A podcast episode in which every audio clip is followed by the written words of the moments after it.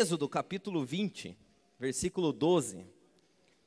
Êxodo capítulo 20, versículo 12. Se você tem a tua Bíblia aí, eu peço que você acesse ela. Que Deus me ajude, porque hoje eu vou falar de pai e mãe, meu pai e minha mãe estão aqui. Principalmente eu vou falar sobre dilemas que nós temos com pais e mães.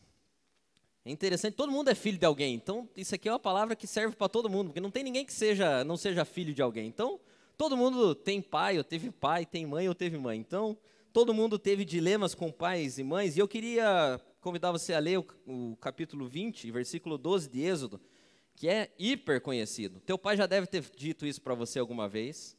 Você já sabe. O Batata disse que quando o João quebrou o braço, todo mundo escreve no gesso da pessoa, né?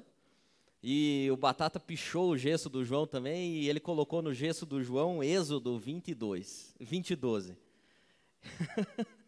eu até pedi se tinha foto, que eu queria usar a foto, mas disse que não tinha a foto da, do negócio, né, João? Mas, ó, presta atenção, João, você que está aí, projete.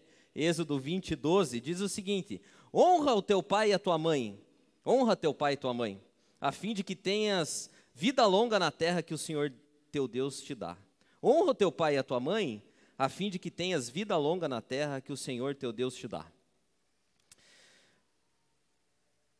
Cara, eu, eu descobri algumas coisas preparando essa mensagem. A primeira delas é que parece que filhos não têm dilemas. Porque se você fizer uma busca rápida na internet, você vai descobrir vários dilemas de pais para com filhos. E eu me dei mal, porque o Del perguntou para mim há umas duas semanas atrás, cara, agora vamos entrar no núcleo familiar lá da, da, da nossa série, e eu acho que a gente poderia abordar dois temas. Então, primeiro a gente precisa abordar o relacionamento dos pais com os filhos e depois dos filhos com os pais. Qual que você prefere falar? Eu pensei rápido, falei, ah, eu prefiro falar do filho com o pai, né? Porque as minhas crianças são pequenas, não, não sei muitos dilemas dos pais com filhos ainda, não, não, não tem tanto conflito. Prefiro falar dos filhos com pais. Me dei mal. Porque na internet tem uma, toda sorte de, dilemas que você pode encontrar no relacionamento dos pais com os filhos. O que fazer com filhos rebeldes? O que fazer com filhos que não sei o quê? O que fazer com filhos. E quando eu fui pesquisar sobre problemas, dificuldades, dilemas que filhos têm com os pais, sabe o que, que aparece? O que fazer com seu filho que não quer sair de casa? Só aparece dilemas de pais. Não tem muitos dilemas de filhos. E eu falei, caramba, o que, que eu faço agora, né? Porque é bacana a gente construir, quando está falando em cima disso, Algo que tem a ver assim com a coletividade.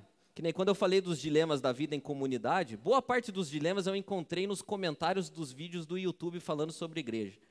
Gente que reclamava, gente que não sei o quê. Então eu vou pescando. E quando eu estava pensando em dilemas dos filhos para com os pais, eu encontrei pouca coisa. E a ministração do domingo passado foi maravilhosa. Eu até depois mandei uma mensagem para o Deus, falei, cara, que bênção. Falou muito comigo.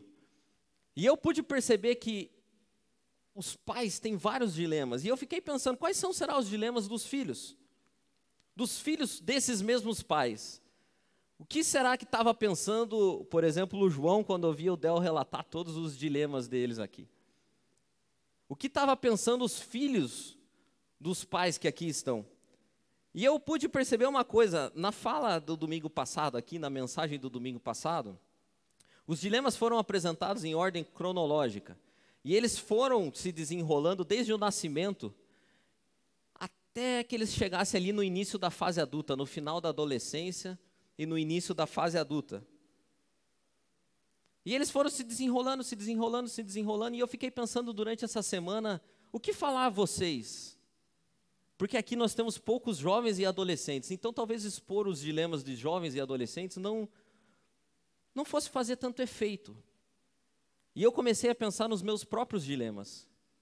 Porque nós que estamos aqui, estamos vivendo numa fase interessante em que nós estamos construindo a nossa família, nós começamos a nossa família e nós ainda temos os nossos pais. E é engraçado que no começo da vida, crianças têm poucos dilemas. Eu vejo pelas minhas, a Maria completou agora na sexta-feira sete anos. Cara.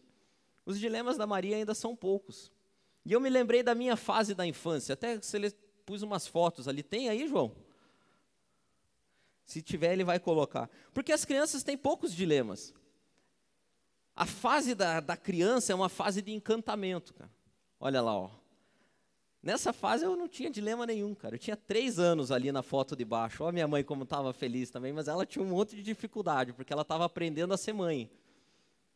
Os meus dilemas eram poucos, e eu fico olhando para Maria hoje, é interessante como o encantamento acontece, né? A Maria acha que eu sei tudo. A Maria acha que eu sei tudo, cara.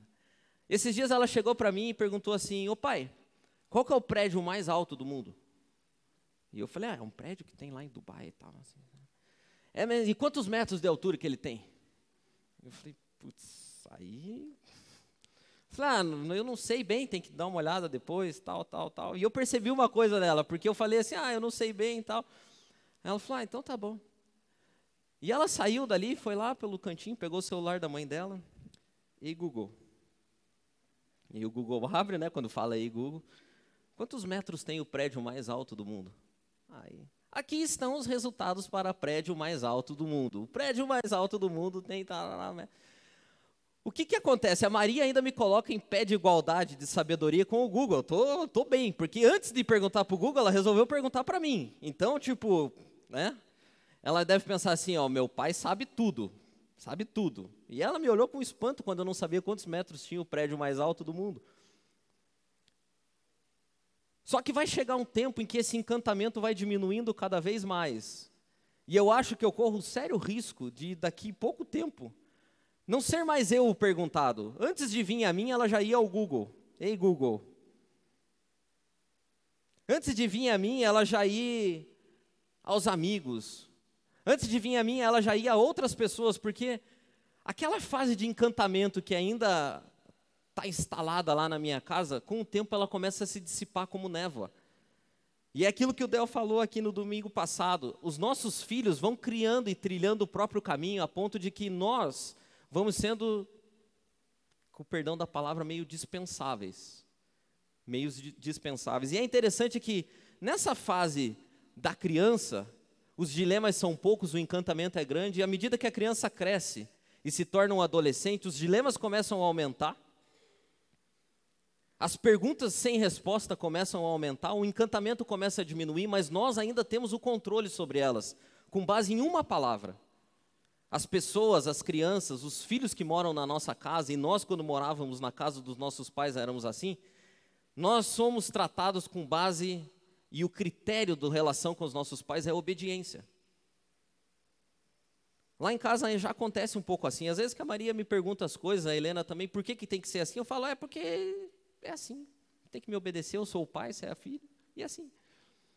E durante algum tempo da minha vida, os meus conflitos tinham respostas com base na obediência.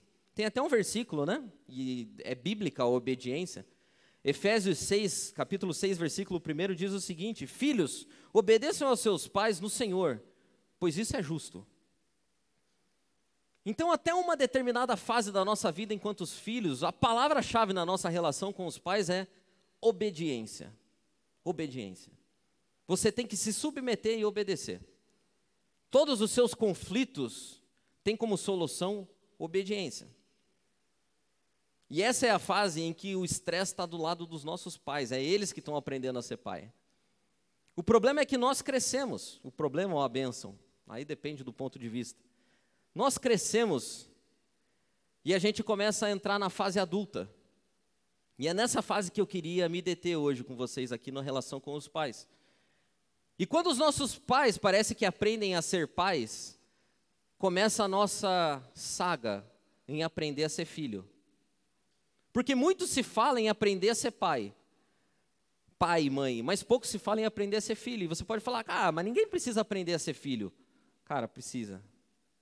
Porque na fase adulta, quando chega a hora que os nossos pais parece que saem de cena e já estão craques na arte de ser pai, a gente começa a nossa nova fase, e é a fase em que a gente aprende a ser filho. E para mim, essa fase da vida, eu coloquei aqui, em que a gente é adulto filho, é a fase em que são muitos os dilemas. Eu estou nessa fase. Eu tirei essa foto ontem. E eu tenho aprendido a cada dia a ser filho, porque não é fácil, cara. Não é fácil.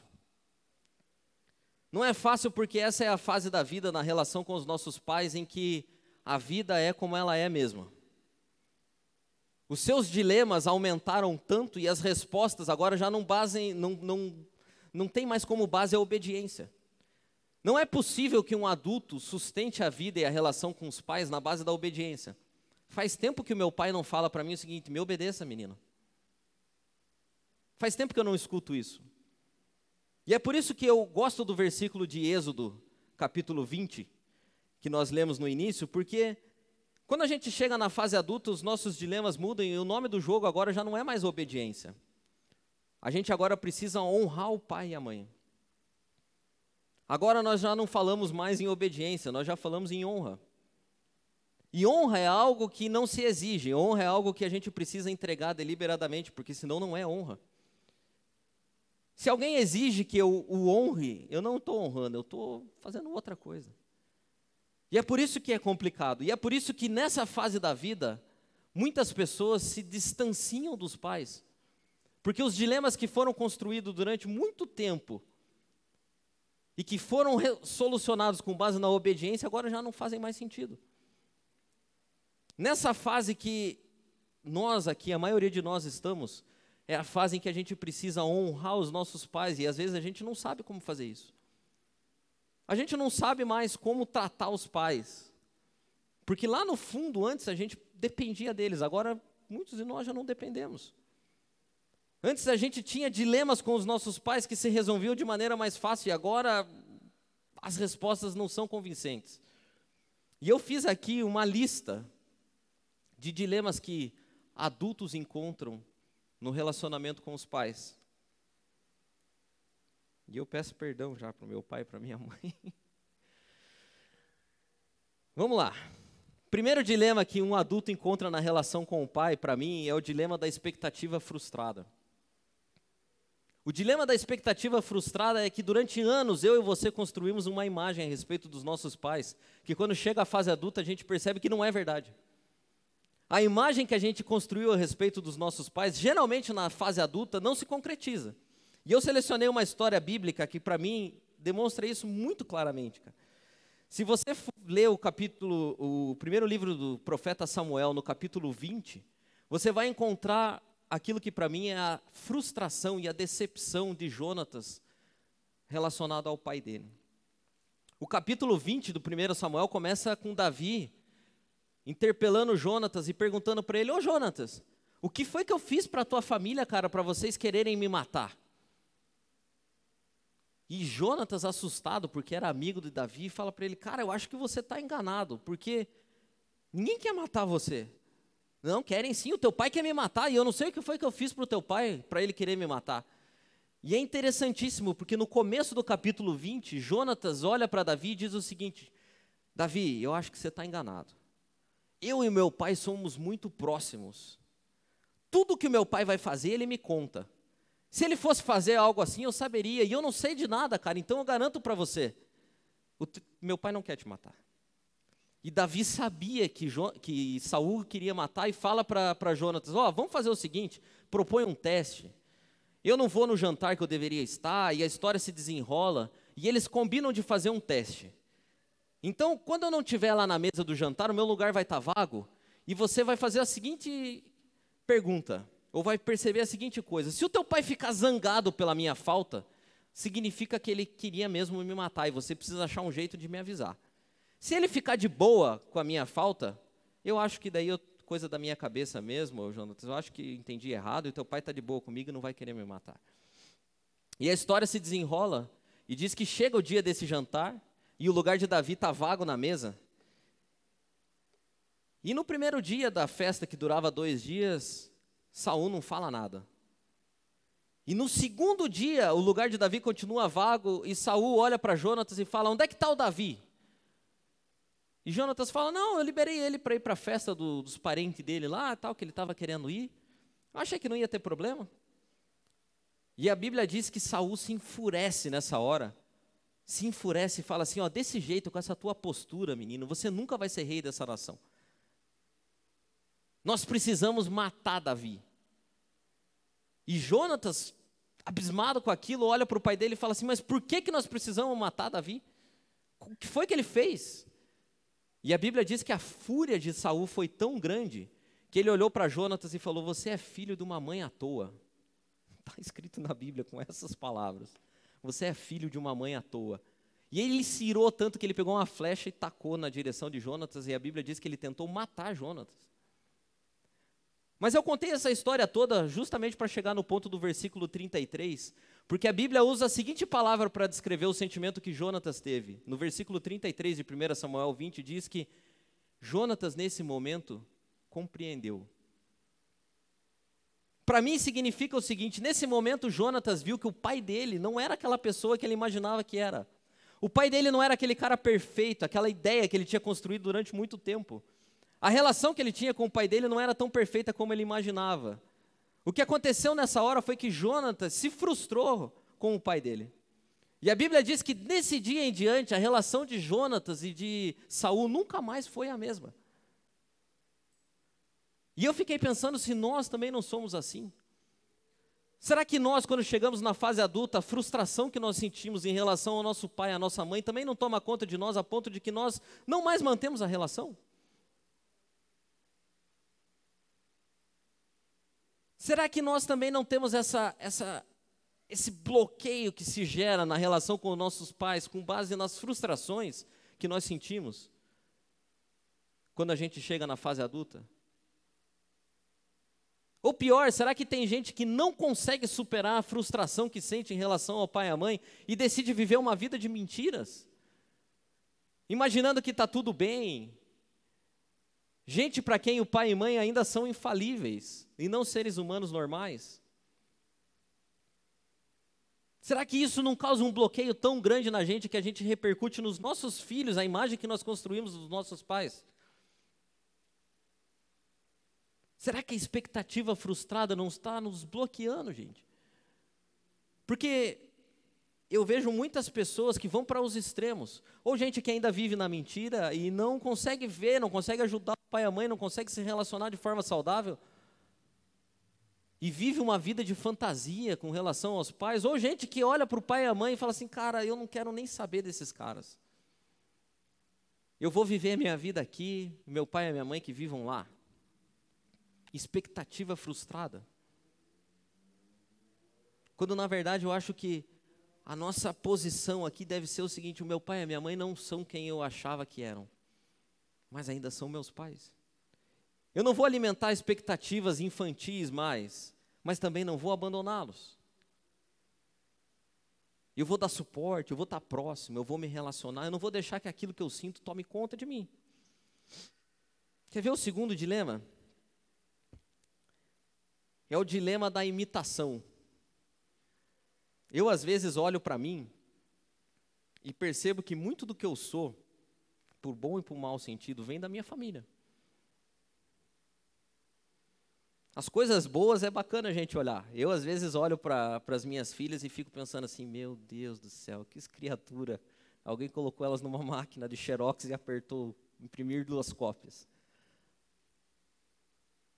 E eu, às vezes, fico feliz quando vejo isso, mas ah, quando eu vejo a obstinação assim delas, eu falo, ai meu Deus do céu, tira delas isso, porque vai, vai dar ruim.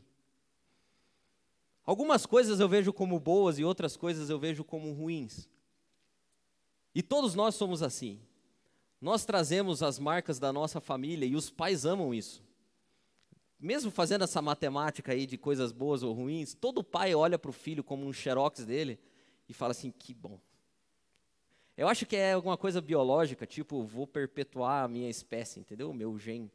Sempre vai ter um representante dessa categoria humana aí funcionando. Isso é bom. O problema é que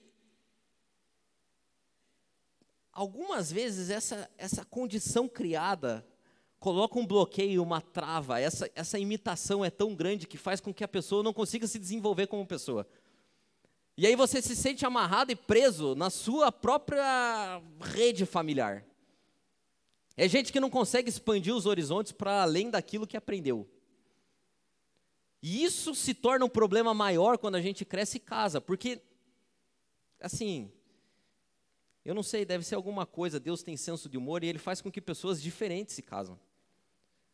E aí você que vem de uma escola lá que a tua mãe e o teu pai amam aquele jeitinho seu e tal, né? Olha nosso xeroquinho, se casa com uma pessoa que os pais dele também olham para ele e falam assim: "Nossa, que coisa maravilhosa o jeitinho dessa criatura aqui". O problema é que vocês dois são totalmente diferentes.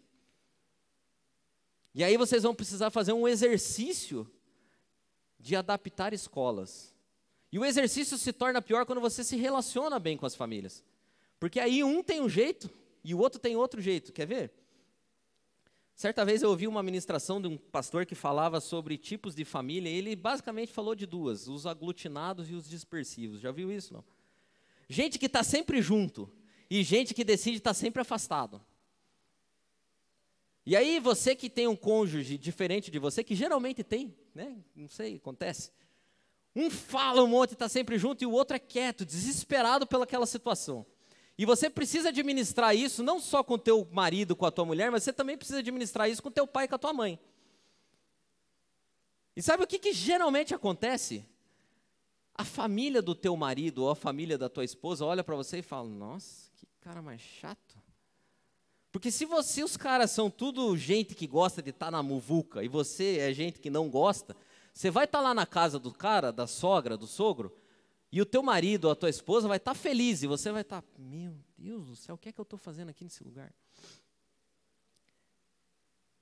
E o pai e a mãe da tua esposa, do teu marido, vai olhar para você e vai falar assim: Filha, por que você casou com um cara desse? Esse cara não tem nada a ver com a gente. Esse cara aqui não é, da nosso, não é do nosso jeitão. A gente quer ir para a praia, convidar 30 pessoas, o cara quer alugar um apartamento de dois quartos para vocês só para a família, e nós alugamos um outro apartamento? Ou é gente que tem um jeito mais campestre, assim, e o outro que é da cidade, e o cara fala assim, meu Deus, o cara não quer acampar na beira do rio durante cinco dias. É um metido mesmo, viu? E isso causa estresse, porque daí você olha de um lado, está teu marido, tua esposa, e olha do outro, está teu pai e a tua mãe. E geralmente um está falando mal do outro. Dilemas. E você precisa fazer adaptações na vida. E quando você faz adaptações para agradar um lado ou outro, geralmente alguém se desagrada. Geralmente alguém se desagrada. Você já ouviu a, tua, a, a seguinte frase do teu pai e da tua mãe? Nossa, filho, como você está mudado. E no dia que o teu pai e a tua mãe falou assim, nossa filho, como você está mudado? 99% das vezes o teu marido ou a tua esposa falou para você, que bênção que você está. O filho nosso, como você está mudado, significa que benção que você está, amor. E o amor, como você está mudado, significa filho. Estou te vendo como você era como criança, cara. Estou feliz demais. E os nossos dilemas começam aí, porque a gente precisa, de certa forma, agradar a gregos e troianos. E é difícil, cara. É muito difícil, porque no fundo, no fundo, a gente precisa fazer escolhas. A gente precisa carregar a nossa bagagem, o nosso código genético, mas a gente precisa se desenvolver como pessoa. E é difícil harmonizar as coisas. É muito difícil harmonizar. E eu acho que talvez você está pensando assim, tá, e como é que faz para harmonizar? Também não sei. Eu ainda também não sei. Estou aprendendo a ser filho. O tempo tem passado e a cada ano eu aprendo um pouquinho mais a ser filho. A ser genro também é difícil. Porque todo mundo alimenta expectativas ao nosso respeito. E às vezes a gente quer agradar dois lados. Eu mesmo vivo uma relação maravilhosa com os meus pais. Mas eu também preciso cuidar da minha casa. Ao mesmo tempo que eu sou pai, eu também sou filho e eu preciso administrar as duas coisas. E é aí que começam os nossos dilemas, os nossos conflitos. Por isso que eu falo que essa fase que a gente está é complicado. Nós estamos aprendendo a ser pai ao mesmo tempo que nós estamos aprendendo a ser filho. A gente vem construindo a nossa vida assim. Por isso, a sabedoria para mim está em você achar o equilíbrio entre carregar aquilo que você tinha de bom do teu pai e da tua mãe, imitar eles, mas também construir a tua própria identidade, não deixar que as coisas se misturem. Não deixar que as coisas se misturem. Terceiro dilema, e esse é um grande dilema, é que a Bíblia diz por algum motivo que eu não sei o qual, o seguinte: que nós devemos deixar o pai e a mãe. E esse versículo parece mesmo ofensivo. Gênesis capítulo 2, versículo 24 diz o seguinte: Deus instruindo: Por essa razão o homem deixará pai e mãe, deixará o pai e a mãe, e se unirá à sua mulher, e eles se tornarão uma só carne. E há uma confusão enorme em cima desse versículo aqui. Há uma confusão enorme, porque nós temos de um lado cônjuges que dizem que deixar o pai e a mãe, viu? Tem que deixar o pai e a mãe, porque senão não é casamento. Se não deixar o pai e a mãe, não é casamento. E de um outro lado nós temos pais que dizem, nossa, mas vai me abandonar mesmo.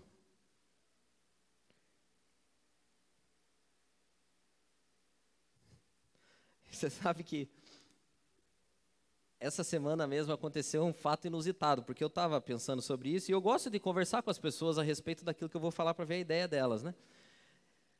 E em determinado momento, num café lá na casa da minha mãe durante essa semana, eu falei assim, é que tem aquela ideia, né, de deixar pai e mãe e tal, aquele negócio está escrito na Bíblia, tal, né, está escrito ali e tal. E a minha mãe, lá pelas tantas, falou assim, é, mas a Bíblia está errada nisso daí. Falei, uh, pois não me diga. É só essa parte ou tem alguma outra que também nós temos que fazer uma nova versão atualizada e revisada? Não, eu acho que a Bíblia está errada nisso daí. Que esse negócio de deixar o pai e a mãe está errado. Que no fundo, cara, os nossos pais, eu, eu, eu também tenho isso. Os nossos pais olham para nós e pensam assim: essa criança aqui vai ser sempre a minha criança. Eu faço a Maria prometer para mim quase todos os dias que ela vai ser para sempre a minha garotinha. Toda vez eu falo isso para ela: Maria, você vai ser para sempre a minha garotinha, né? Sim, pai. Mas até quando você for adulta, tá? Até quando você for adulta, você tem que sentar no colo do pai ainda, tem que vir, tem que me dar um beijo. Até quando você tiver tua própria família, você vai ser sempre a minha garotinha. E ela diz para mim, sim, pai, sim. Só que lá no fundo, assim, bem no fundo, eu sei que não, né, não vai ser. Não vai ser assim. Não vai funcionar assim pela vida inteira, porque é bom que não seja assim. A gente tem a ideia de que os nossos filhos são nossos, mas Deus tem a ideia de que os nossos filhos é, são dele. E que os nossos filhos precisam, de certa forma, seguir o caminho deles. E isso tem sido um grande problema porque pais que não liberam filhos não deixam os filhos crescer. E filhos que não deixam o pai e a mãe também não crescem. E os pais olham para esse versículo com a ideia de abandono, e deixar não significa abandonar. Deixar o pai e a mãe não significa abandonar o pai e a mãe à própria sorte, mas significa não viver mais debaixo da influência completa do pai e da mãe. Significa criar asas e seguir seus próprios caminhos, levando em consideração aquilo que aprendeu dos pais, mas não mais sendo dirigido por aquilo não mais sendo influenciado por aquilo. E sabe que a gente precisa deixar o nosso pai, a nossa mãe, de diversas formas. A primeira delas é financeiramente. Não é possível que a gente cresça sem deixar o pai e a mãe financeiramente. Não é possível que a gente se estabeleça como pessoa sem que financeiramente a gente deixe os nossos pais. E às vezes as pessoas têm problema com isso. Eu acho que não tem nada errado a gente receber a ajuda do pai e da mãe, mas durante um período específico da vida. O problema é que tem pessoas que vivem com base na ajuda do pai. E a ajuda que é eterna não é ajuda, é sustento. Ajuda eterna não é ajuda, é sustento. Por isso que nós precisamos, de alguma maneira na vida, deixar o nosso pai, nossa mãe, financeiramente. Quer ver outra, outro jeito que pessoas continuam amarradas a pai e mãe? emocionalmente. Gente que não consegue sair do deixar o pai e a mãe de forma emocional. Tudo que acontece na vida dele, a primeira pessoa a saber quem é? Ou o pai ou a mãe. Quando as coisas estão ruins na casa do pai e da mãe, significa que automaticamente na casa delas as coisas também estão ruins. Então, se o meu pai e minha mãe estão sofrendo crise financeira lá em casa, eu também estou em crise financeira. Isso é difícil, porque Às vezes parece abandono, mas nós precisamos separar. Essa aqui é a vida do meu pai e da minha mãe, essa aqui é a minha vida. E muitas vezes a culpa disso tudo é do nosso pai e da nossa mãe mesmo, porque eles colocam um fardo e deixam. É igual o cara, você já viu o Jackson's Five que fala o seguinte, o motoboy lá, que é interpretado pelo Marco Luque, ele fala um negócio assim: eu vou deixar aí para vocês friccionar. Às vezes o pai e a mãe liga para o filho e fala assim: olha, aquele caminhão de carga emocional, larga ali para o cara e deixa. E faz jogo para que o filho não se liberte completamente. E faz cena, porque tem pai e mãe que parece criança, gente, também. Tem. Faz ceninha, amarra o filho emocionalmente. Coloca peso e balança. Tenta todo o tempo ficar sabendo o que é mais importante. Quem é mais importante aí? É tua família ou essa daqui? E querendo ou não, a gente vai entrando numa gangorra. E sem que a gente perceba, a gente vai ficando preso, porque é um exercício de tentar manter duas famílias ao mesmo tempo. Esses dias eu estava conversando lá em casa. E o próprio conceito de duas famílias, na minha concepção, já está errado. E os pais que me perdoem, mas não existem duas famílias, existe uma família. Deixará o homem seu pai e sua mãe, unir-se-á sua mulher, e serão os dois uma só carne. Não tem mais como a gente viver administrando duas famílias. Não tem como a gente viver administrando duas casas. Os nossos pais merecem honra, mas a nossa família merece o cuidado, a atenção completa, plena. A gente honra os nossos pais, mas a gente se mata pela nossa família. E o problema e a confusão é que hoje muita gente está administrando e levando duas frentes, e levar duas frentes é completamente exaustivo. Tem gente que sustenta o pai e a mãe financeiramente, emocionalmente, fisicamente. E eu acho que isso é válido, mas não é, não é a regra. Você só deve fazer isso em situações extremas. Em casos extremos. Outra forma que nós precisamos deixar o nosso pai e a nossa mãe é fisicamente. Sabe aquele negócio do terreno grande? Serve para as crianças andar de bicicleta no domingo. O terreno grande da casa da minha mãe lá serve para isso, mas não serve para eu morar no terreno grande. Eu gosto do terreno grande lá da casa da minha mãe. Nós fizemos uma festa ontem. Mas depois, acabou a festa, eu recolhi as coisas e fui embora. Porque é difícil, cara, é difícil. Você fica vendo gente que cria filho na casa do pai e da mãe. Meu Deus do céu. Se eu morasse com meu pai e minha mãe para criar meus filhos, volta Jesus, porque vai dar ruim. O meu pai e minha mãe não tem problema nenhum com estragar as crianças. Eles gostam disso. Eles amam isso. Às vezes eu fico olhando aquilo e falo, mas para que isso? Será que é por querer? Que não precisa. As crianças já gostam de vocês, não precisa fazer tanto. É só para dificultar. Isso é bom, é bacana, faz parte do papel de avô, mas já imaginou isso todo dia? Graças a Deus que isso acontece uma vez por semana, porque se acontecesse todo dia eu estava morto. São conflitos que surgem porque nós não conseguimos entender a plenitude das coisas. E a plenitude das coisas é o seguinte: na fase adulta nós deixamos fisicamente, financeiramente, emocionalmente. A gente precisa ter a habilidade de ouvir os casos e ver a vida dos nossos pais e não deixar que isso se transforme num tsunami em nós. Porque senão a gente é arrastado por isso. E sabe o que acontece quando a gente é arrastado pelo problema dos pais? A gente não ajuda. A gente não consegue ajudar.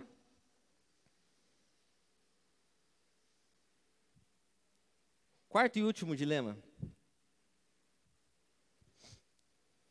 É o dilema do cuidado com os pais. E eu falei tudo isso e parece que nós devemos deixar os pais na mesma abandonados, mas não. Porque isso nos coloca diante de um outro dilema, que nós devemos cuidar dos pais. É a fase da vida em que os papéis se invertem e que os nossos pais envelhecem.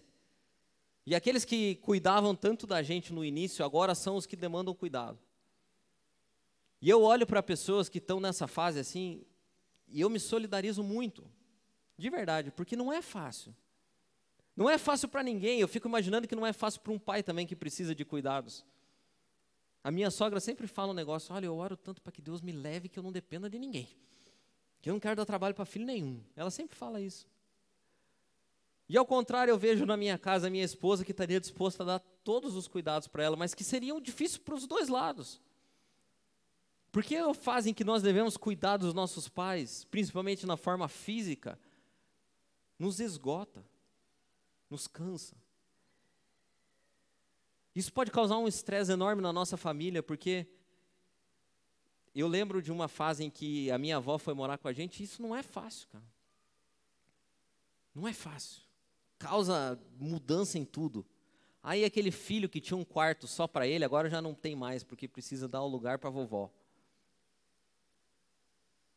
Aquele marido que antes tinha a casa mais à vontade, agora não tem mais. As coisas precisam se ajustar e a dinâmica muda completamente. O horário do almoço muda, o horário da janta muda. Só que tem uma coisa, eu acho que ainda vale a pena. Porque eu fico imaginando a tristeza que é chegar no final da vida um homem e uma mulher e ver que não tem com quem contar. Porque a Bíblia diz que no final da vida a gente percebe a nossa coroa. E a coroa que nós carregamos no final da vida é ver os filhos dos nossos filhos. E quando nós somos orgulho para os nossos filhos. Por isso eu sempre falo que eu não desejo que ninguém vá morar comigo, mas se for preciso eu vou acolher. Isso também nos coloca diante de dilemas complicados, porque geralmente temos irmãos. E sempre causa estresse, porque é sempre um irmão que cuida mais do pai e da mãe do que o outro. E aí você olha para o teu irmão e fala, cara, meu Deus, mas você é um folgado mesmo, hein? É, mas é que eu tenho a minha carreira, eu tenho o meu negócio, eu tenho não sei o quê. E aí tem gente que é assim, não faz nada e depois que é feito critica. Ah, meu Deus do céu. Tem gente que não cuida de pai e de mãe e reclama do jeito que os outros cuidam. Isso vai nos colocando diante de grandes dilemas. E isso começa sempre devagar, vai devagarinho. O pai da gente, ainda a gente vai ficando pior, vai demandando mais cuidado. Antes era só para ir no banco sacar aposentadoria, agora já precisa de mais coisa, e de mais, e de mais, e de mais. Mas tem um detalhe. Eu acho que é nessa fase em que a honra que nós damos ao pai e à mãe se tornam evidentes. É nessa fase que os nossos discursos a respeito do amor, a respeito do carinho que sentimos pelos nossos pais se tornam evidentes. É nessa fase que o nosso pai e a nossa mãe vai saber, através das nossas atitudes, se tudo aquilo que eles plantaram durante uma vida inteira surtiu efeito. E no fundo a gente não gosta disso, na minha opinião, porque enxergar o fim da vida dos nossos pais nos coloca diante de um grande choque de realidade. A gente nunca pensa a respeito da finitude da vida, a respeito da morte, até que ela comece a chegar mais perto da nossa casa. Quando os nossos avós morrem, geralmente a gente é criança. E a gente não se dá conta de que a vida está passando. E de que com o passar da vida, a nossa vida vai se desenrolando e a gente vai contando o tempo. E para mim tem funcionado assim quando aquilo que o salmista chama de a sombra da morte chega mais perto da nossa casa. Sem querer, nós somos confrontados com a nossa própria finitude.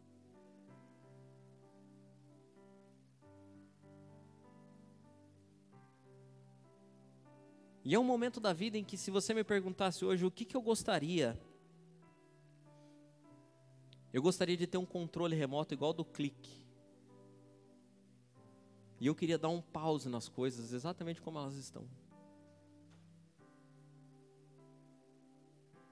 Eu queria que ninguém mais envelhecesse. Eu queria que os meus pais não mais envelhecessem. Que eles continuassem do jeito que eles estão naquela foto ali que nós tiramos ontem. E eu queria que as minhas filhas também não envelhecessem. Porque para mim, para mim o resumo da felicidade plena é esse pequeno espaço de tempo que se compreende entre os nossos filhos estarem debaixo da nossa tutela, vivendo em obediência, e nós temos os nossos pais vivos, vivendo em honra. Para mim, o resumo da felicidade é enquanto a minha filha ainda pergunta para mim antes de perguntar para o Google. E eu olho para o meu pai me vendo às vezes e o olho dele brilhando. É nessa hora que eu sei que eu estou honrando. Quando meu pai olha para mim e o olho dele brilha, eu sei,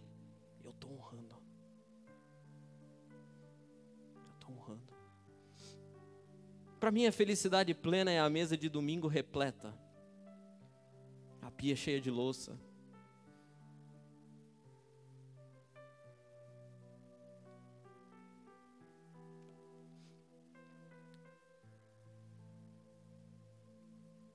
É a Maria gritando pro meu pai depois do almoço: Vou, já montei o tabuleiro. Vamos jogar.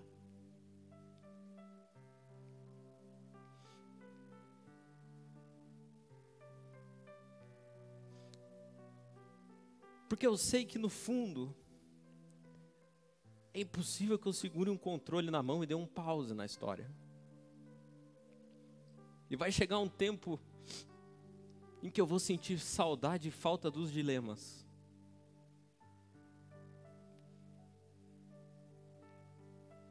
Vai chegar um tempo em que eu não vou mais precisar aprender a ser filho, porque meu pai e minha mãe não vão mais estar aqui.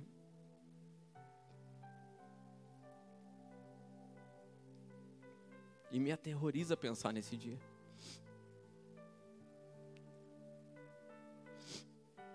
Por isso que Hoje eu faço um apelo para você que está ouvindo essa mensagem. Pode ser que você se encontre em três situações. Pode ser que esteja tudo bem, cara. Que o teu relacionamento com os teus pais seja maravilhoso. E eu te digo, do fundo do coração, mantenha isso. Não deixe que nada atrapalhe. Não deixe que bobeiras atrapalhem isso. Porque isso é a coisa mais preciosa que nós temos. Pode ser que você esteja ouvindo essa mensagem e o relacionamento com os teus pais seja terrível, cheio de dilemas e de dificuldades, e que para se precaver disso você tenha se afastado deles. E eu te faço um apelo. Eu não sei se você está a uma ligação de distância, 10 quadras, a uma viagem de 3 horas de avião, não sei. Mas acha um jeito de fazer um caminho de volta. Porque vai chegar um dia na tua vida que você vai falar: que saudade das treta. Que saudade eu tenho dos dilemas com a minha mãe e com meu pai. Hoje eu não tenho nem com quem discutir. Que saudade eu tenho de fazer o olho dele brilhar. A gente brigou por tanta bobeira. Por isso eu apelo a você. Dê passos na direção dos seus pais. Pode ser que você está ouvindo aqui e o teu pai e a tua mãe dominam você e você precisa dar passos para trás para impor limites. Faça isso. Faça isso. Mas nunca rompa com a relação. Para mim, deixar pai e mãe é uma arte que precisa ser aprendida no mundo adulto. Mas deixar pai e mãe sem romper com a relação.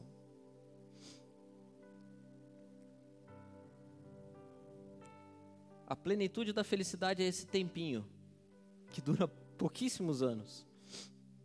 Como disse a música, é a fase da vida em que a gente tem o tempo de segurar o filho no colo, sorrir e abraçar os nossos pais enquanto eles ainda estão aqui.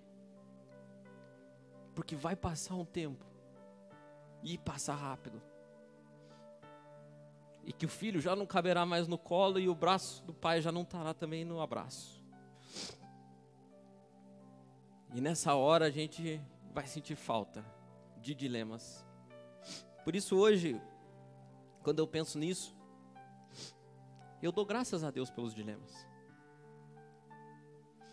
Eu, de verdade, eu orei a Deus e falei: Deus, obrigado por todos esses dilemas. Obrigado. Obrigado por estar me ensinando a ser pai dessas meninas. E obrigado por estar me ensinando a ser filho. O meu desejo é cumprir o que Salomão escreveu nos Provérbios. Capítulo 17.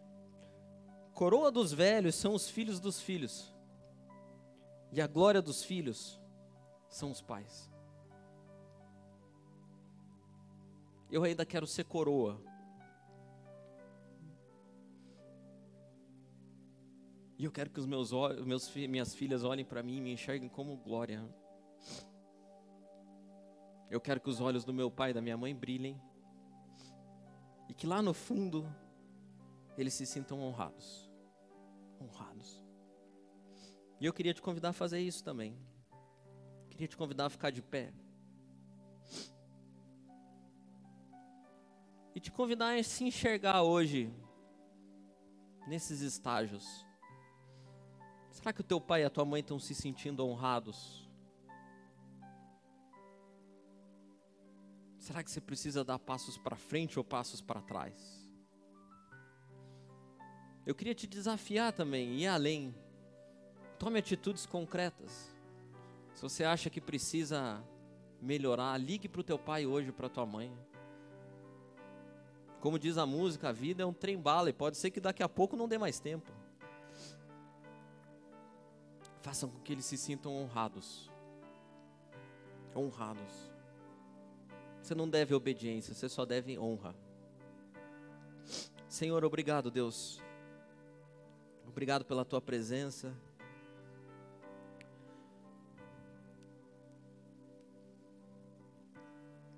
Acho que hoje é consenso, Deus. Tem muitos aqui como eu que hoje agradecem pelos dilemas. Obrigado por cada dificuldade, Pai. Obrigado por cada discussão. Por incrível que pareça, Deus, obrigado por cada confusão também. Obrigado porque isso nos aproxima cada vez mais. São nessas horas que nós percebemos o valor das coisas, o valor das pessoas, o valor das situações.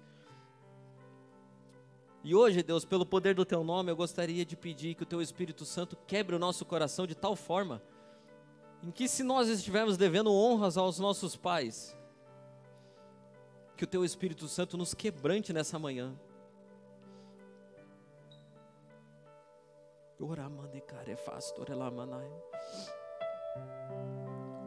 Que haja restauração de relacionamentos, Deus. Que haja relacionamentos sendo colocados no lugar correto também.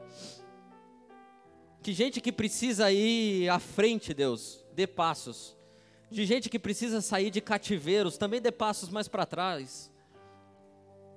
Que se cumpra no nosso meio, Deus, aquilo que Malaquias profetizou: que haveria um tempo em que o coração dos pais se converteriam aos filhos, e o coração dos filhos se converteriam aos pais.